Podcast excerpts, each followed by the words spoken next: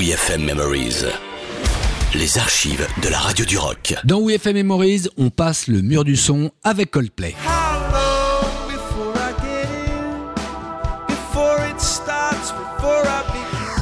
En 2005, Coldplay est déjà une valeur sûre après les deux premiers albums, Parachute et Rush of Blood to the Head, écoulés à plus quand même de 20 millions d'exemplaires à travers le monde. C'est donc un événement, un véritable événement quand le groupe de Chris Martin nous offre une session live dans le mythique studio d'Avou pour chanter Speed of Sound en avant-première de l'album X et Y, X and Y.